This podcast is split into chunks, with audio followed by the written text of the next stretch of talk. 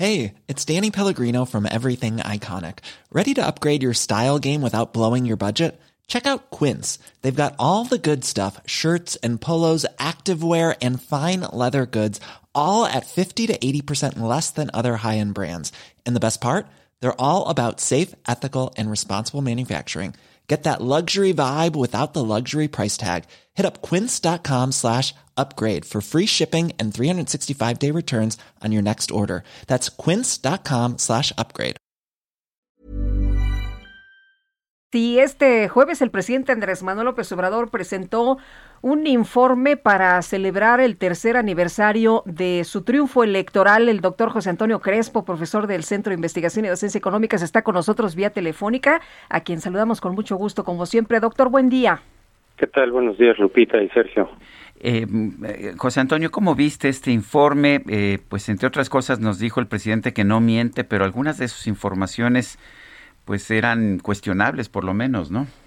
Sí, por supuesto, pues, es la tónica de su discurso, no solamente en el informe de ayer, sino en todos los días, en las mañaneras, pues pone muchas visiones que no se corresponden con la realidad. Es un discurso muy triunfalista. Todos los gobiernos lo hacen, pero hay niveles.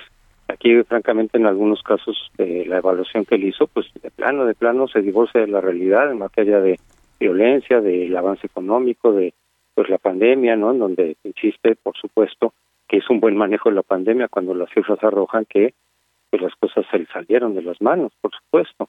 Y la situación económica tampoco es muy bollante, sin embargo él pone los aspectos muy optimistas de, de recuperación, de avance, de que incluso el modelo mexicano va a ser reconocido después a nivel mundial de, de cómo enfrentar la crisis económica, cuando pues hay muchísimos indicadores en sentido contrario. Entonces, eh, es, es, verdad que de alguna manera su discurso estaba muy, muy triunfalista, excesivamente.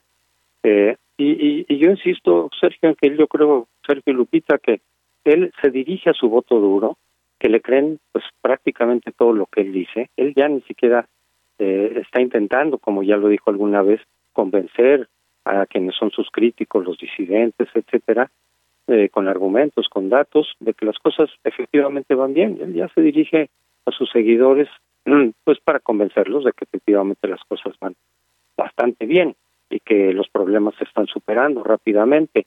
Y, y creo que tiene eficacia en ese sentido, es decir, los disidentes, los críticos, los expertos no le creen, porque no se corresponde su discurso con la realidad, pero sus seguidores sí.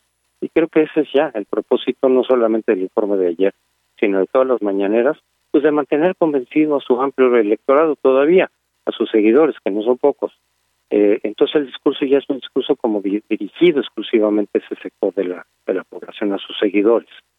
Escuchamos ayer cuando decía que no podrá detenerse la ayuda destinada a los pobres, que no podrá desaparecer como lo querían eh, la oposición y también le vuelve a dar un, llegue a la, a la clase media, ¿no? Dice que pues nada, nada que vaya destinado a los pobres, a los que aborrecen, porque con honrosas excepciones los conservadores son clasistas, racistas e hipócritas. Es parte de este discurso que pues que mencionas que ya no le interesa conquistar a la clase media, ¿no? Los que tiene ya que son los que más le, le interesan en este momento. Así es, ni a la clase media, ni a los disidentes, ni a los medios de comunicación, ni a los empresarios, ya todos esos ya están en un paquete de los malos. Es eh, esa visión maniquea que ha manejado desde siempre, donde unos son buenos y otros malos, y, y, sin puntos intermedios, sin matices, sin nada, y efectivamente entonces incurre en mentiras, porque los disidentes, los críticos, los expertos que no están de acuerdo con alguna de sus políticas, no, no es cierto que no quieran o no queramos que los pobres avancen, que se mejore, que haya mayor igualdad social. Lo que se cuestiona a veces es, por un lado, que efectivamente se trata de un discurso demagógico, por otro lado, son las medidas que toma las que pueden ser cuestionadas, no las metas. Las metas pueden ser estupendas y estamos muchos de acuerdo con ellas. Que, que desaparezca la pobreza o que se reduzca, pues claro que sí. Que se combata la corrupción y se erradique y se finalice la impunidad, claro que sí. Que no haya desperdicios de recursos, que no haya lujos excesivos, claro que sí. Pero a la hora de que vemos cómo aplica todo eso, pues muchos, sobre todo los conocedores de cada tema, dicen, no, así no se va a lograr, así puede ser hasta contraproducente. ¿Y cuál es la respuesta de él? Ustedes no quieren que avance el país, están en contra de los pobres, quieren seguir que haya, que haya más corrupción. Pues es un discurso totalmente eh, eh, maniqueo Es un discurso, por lo tanto, muy mentiroso que, que no responde con argumentos, sino con descalificaciones. Eso lo vimos todos los días y ayer pues no fue la excepción. entre otras cosas me sorprendió que pues que asumiera como propio eh, el éxito de las elecciones de este pasado 6 de junio. Dijo, pues fundamentalmente que él había garantizado elecciones libres y elecciones que dice él que por primera vez no, no son elecciones de Estado. ¿Qué opinas? Sí, porque en el discurso de él y de sus seguidores no había democracia hasta el, hasta el día que él ganó, entonces ahí se inauguró la democracia. Todo lo que vivimos los 30 años pasados era pura simulación, según ellos eh, vaya, yo digo, decimos, contrasten la elección del 2018 con la de 1988, a ver si no ha habido diferencias que se crearon justamente en los últimos 30 años. Pero en su discurso, de nuevo, un discurso maniqueo, todo lo que había antes de él era autoritarismo, fraude electoral y si acaso simulación. La democracia empieza con él. Y por eso dicen que esta elección, incluso sin considerar la del 18, donde él ganó, esa es la primera elección democrática, limpia, etcétera, cuando justamente él, paradójicamente, lo estuvo cuestionando.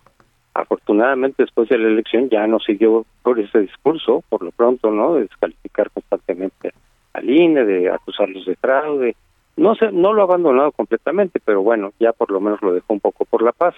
Pero sí, ese es el discurso de que la democracia se inaugura con él y por lo tanto es la primera elección limpia, auténticamente limpia, porque él es el presidente, no por el INE, no por lo que se ha avanzado en las leyes electorales, no, porque él es el presidente y él permitió que se diera esa elección. De nuevo, otra vez, un discurso maniqueo que no se corresponde con la realidad en absoluto. Oye, hablando de este discurso, cuando habla del tema de la salud y viene a decirnos que ha levantado el sistema de salud cuando parecía que el Seguro Popular operaba mejor que lo que está operando el INSABI, ¿no? Por supuesto. Y ese es el problema, que muchos de los eh, programas eran mejorables, siempre son mejorables por definición. Puede haber corrupción, se puede combatir se puede castigar, cosa que no hemos visto, por cierto. Pero eh, él en la idea de que los programas anteriores, que todo lo que viene del antiguo régimen, del neoliberalismo, está mal, los tira y no los sustituye, por lo menos no debidamente, no con la planeación adecuada, no con los tiempos eh, y las medidas que se deben de tomar para que funcione mejor pero por lo menos que se mantenga lo que venía funcionando, entonces tenemos precisamente efectos contraproducentes. Eso es lo que se ha criticado, no el propósito de mejorar los programas. Entonces quitas el seguro popular, que podía mejorarse muchísimo sin duda, no lo sustituyes, por lo menos no rápidamente, por algo que funcione por lo menos igual, y de ahí para arriba, y entonces viene justamente desabastos, viene eh, una eh, operación más eficiente en muchas de las instituciones del gobierno. Por otro lado, le estás quitando dinero para canalizarlo a los programas sociales o a sus obras de este sexenio, sus obras pues, más bien faraónicas, a costa de una mayor de, eficiencia una, o una menor eficiencia en las funciones de gobierno. Entonces, eh, pues es parte de lo que se critica justamente, no las intenciones, repito, sino los medios que utiliza porque si, si no son adecuados, como muchos de ellos no lo han sido, los resultados no solamente son pobres, sino incluso contraproducentes. Y el mayor ejemplo que se está discutiendo en estos días es el desabasto de las, de las medicinas, que obviamente son consecuencia de la forma atropellada, poco planeada, en que él está modificando las instituciones de salud. Pues José Antonio, José Antonio Crespo, profesor del Centro de Investigación y Docencia Económicas, el CIDE, gracias por esta conversación. Con mucho gusto, Sergio, y saludos también a Lupita. Gracias, doctor. Buenos días.